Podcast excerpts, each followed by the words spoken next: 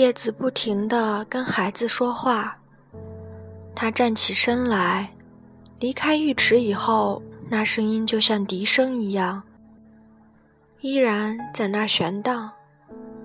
在乌亮破旧的玄关地板上，放着一个三弦琴桐木盒。这时夜阑人静，不由得拨动了岛村的心弦。他正念着琴盒所属的那个艺妓的名字。居子从响起洗餐具声的那边走过来。你在看什么啦？他在这儿过夜吗？谁？哦，他。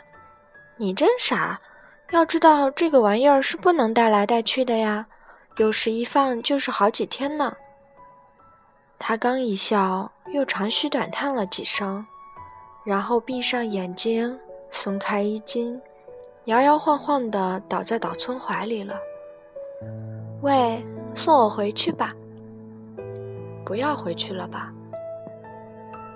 不行，不行，我得回去。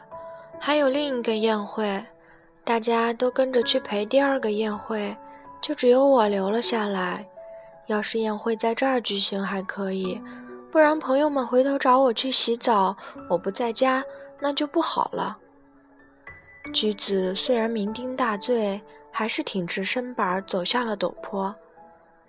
你把那姑娘弄哭了。这么说来，她真的有点疯了。你这样看人，觉得有意思吗？不是你说她快要发疯的吗？她可能是一想起你这话不服气，才哭起来的吧。那就好。可是没有十分钟的功夫，他进了浴池，就用优美的嗓子唱起歌来。那姑娘有在澡堂里唱歌的怪癖。她一本正经的托付我好好待你。真傻。可是这样的事儿，你何必要对我宣扬呢？宣扬？奇怪，我不明白。为什么一提到那个姑娘的事儿，你就那么意气用事儿？你想要她？瞧你说到哪儿去了？不是跟你开玩笑。不知道为什么，我看见她，总觉得她将来可能成为我的沉重包袱。就说你吧，如果你喜欢她，好好观察观察她，你也会这样想的。橘子把手搭在岛村的肩上，依偎过去，突然摇摇头说：“不对，要是碰上像你这样的人，也许他还不至于发疯呢。你替我背这个包袱吧。你可不要这样说。你以为我撒酒疯？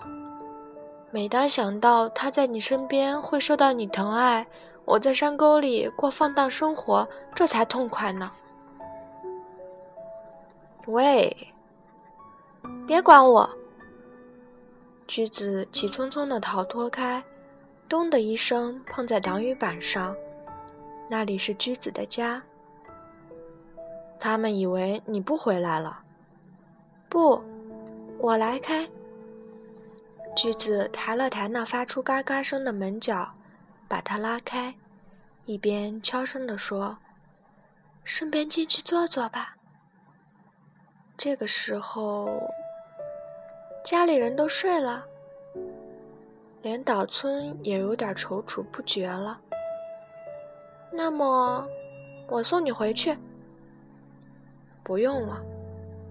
不行，你不是还没看过我现在的房间吗？一进后门，眼前就看见这家人横七竖八的躺着，他们盖着硬邦邦的褪了色的棉被。就如同这一代人常穿的雪裤的棉花一样，这对夫妻和十七八岁的大姑娘，还有五六个孩子，在昏暗的灯光下各朝各的方向睡着。这幅图景使人感到，在清贫孤寂的家中也充满一种刚劲的力量。岛村像是被一股温暖的鼾声推了回来，不由得要退到外面。橘子砰的一声把后门关上，无所顾忌地踏着重重的脚步走过木板间。岛村只好从孩子们的枕边轻轻地擦身而过，一种无以名状的快感在他的心头激荡。在这儿等等，我上二楼开灯去。不必了。岛村登上漆黑的楼梯，回头一瞧，在一张张淳朴的睡脸那边，可以看见卖粗点心的铺面。这里就像农家的房子，二楼有四间房，铺着旧榻榻米。我一个人住，宽倒很宽。居子虽这么说，可隔扇全都打开了，那边房子堆满了旧家具。煤烟熏黑的拉门里铺了居子的小铺盖，墙上挂着赴宴的衣裳，倒像狐狸的巢穴。居子孤单单地坐在地板上，把唯一的一张坐垫让给岛村。哎呦，满脸通红了。他照了照镜子，真的醉成这个样子了。然后他搜了搜衣柜上面，说。喏，日记真多呀。他又从旁边拿出一个花纹纸盒，里面装满了各种香烟，是客人送的。我放在袖兜里或者夹在腰带里带回来，都成了这样皱皱巴巴的，但是并不脏，种类倒是大体上都齐全了。他一只手支在岛村面前。另一只手乱翻起盒子里的香烟，让岛村看。哎呀，没有火柴，因为我已经戒烟，也就不需要了。行了，你在干针线活儿。嗯，赏枫的客人多了，就耽误下来了。居子回过头去，把衣柜前的针线活儿放到一边去。这大概是居子在东京生活留下来的痕迹吧。那别致的直木纹衣柜和名贵的朱漆针线盒，依然摆在这冷清清的二楼上，就如同住在师傅家那间旧纸盒式的顶楼时一样，显得格外凄怆。电灯上有根绳垂到枕边，看完书要睡觉的时候，一拉这根绳就能关灯。居子一边说，一边抚弄着那根细绳。但是她却像家庭妇女似的温顺地坐着，显得有点腼腆。真像狐狸出嫁呀！本来嘛，你要在这间房子里待四年，可是已经过去半年，一眨眼就是四年了。从楼下传来了人们的鼾声，岛村接不上话茬，就急忙站起来。居子走去关门，把头探出来，仰脸望了望天空。快要下雪了，红叶的季节也快过去了。他说着走到外面，这一带都是山沟沟，还挂着红叶，就下雪了。那么，请歇息吧，我送你，送到客栈门口。可是。他又同岛村一起进了客栈，说了声“请安歇吧”，就无影无踪了。不大一会儿，他酌了两杯满满的冷酒，端到他的房间里来，用兴奋的语气说：“来喝吧，把它喝下去。”客栈的人都睡着了，哪儿弄来的？嗯，我知道放在什么地方。看样子，居子从酒桶里倒酒的时候已经喝过了，刚才那副醉态又显露出来。他眯起眼睛，凝望着酒从杯子里溢出来。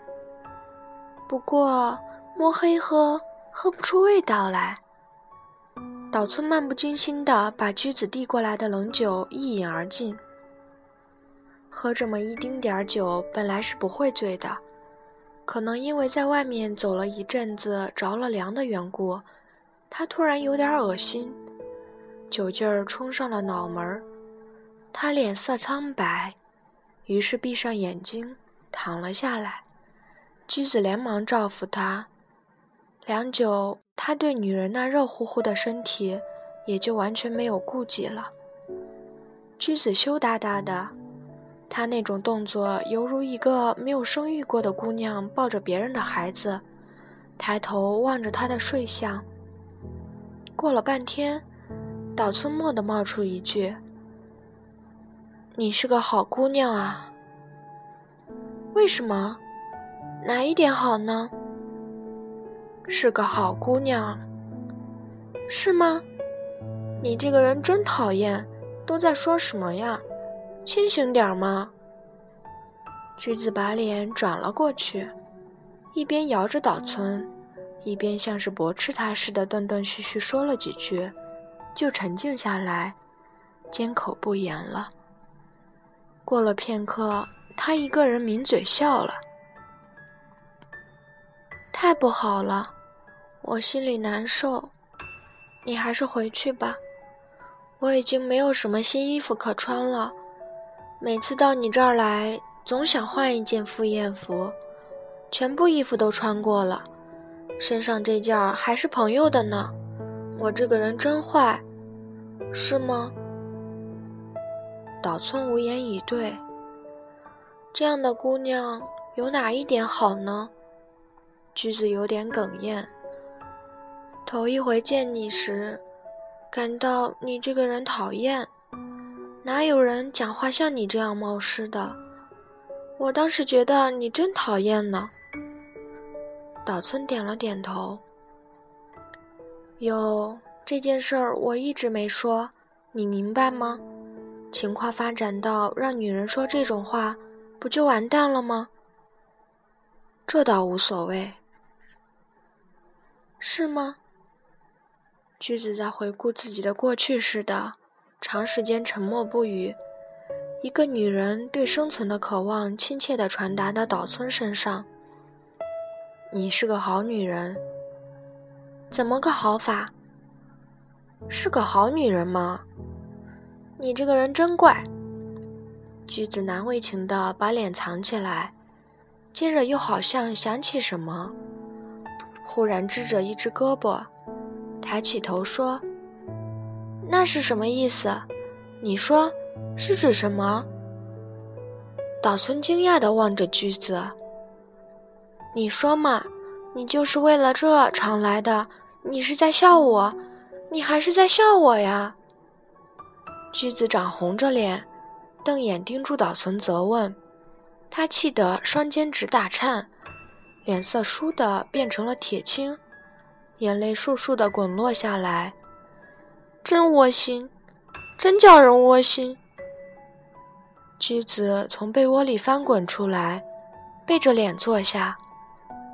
岛村猜想橘子准是误会了，不由得大吃一惊，他闭上眼睛，一声不响。真可悲呀！橘子喃喃自语，把身子缩成一团儿，趴了下来。他也许是哭乏了，用发簪痴痴地把榻榻米扎了好一阵子，又突然走出房间。岛村无法追赶上去，让橘子这么一说，有许多事情他是问心有愧的。但是橘子很快又蹑手蹑脚走回来，从纸门外尖声喊道：“我说呀，不去洗个澡吗？”啊，对不起，我改变了主意才来的。他就那么站着，躲在走廊上，并没有要进屋的意思。岛村手拿毛巾走了出来。橘子避开他的目光，低着头走在前面，简直像给人揭发了罪行后被逮走的样子。可是，在浴池里把身子暖和过来以后，他又怪可怜的闹腾起来。这时他已经毫无睡意了。第二天早晨，岛村被歌声吵醒了，他静静地听了大半天。橘子在梳妆台前回头莞尔一笑。那是住在梅花厅的客人唱的。昨晚宴会散后，他们就把我找去了。是民谣会旅行团的人吧？嗯。下雪了吗？嗯。橘子站起来，哗啦一声把拉窗打开，让他看。红叶已经落尽了。从嵌在窗框里的灰色天空中，飘进来纷纷扬扬的大雪花。不知为什么，寂静的使人难以置信。岛村睡眠不足，茫然地望着虚空。唱歌的人敲着鼓。岛村想起了去年岁末那面映着晨雪的镜子，然后看了看梳妆台那边。只见镜中依然清晰地浮现出冰冷的纷纷扬扬的大雪花，在敞开衣领、凯式脖颈的居子周围，飘成了白线。居子的肌肤像刚洗过一样洁净，简直难以相信，他为了岛村一句无意中的话，竟产生了这样的误解。他这样反而显出一种无法排解的悲哀。这场初雪使得枫叶的红褐色渐渐褪去，远方的峰轮又变得鲜明起来。披上一层薄雪的山林，分外鲜明的一株株耸立在雪地上，凌厉地伸向苍穹。本次播送到此结束，感谢您的收听。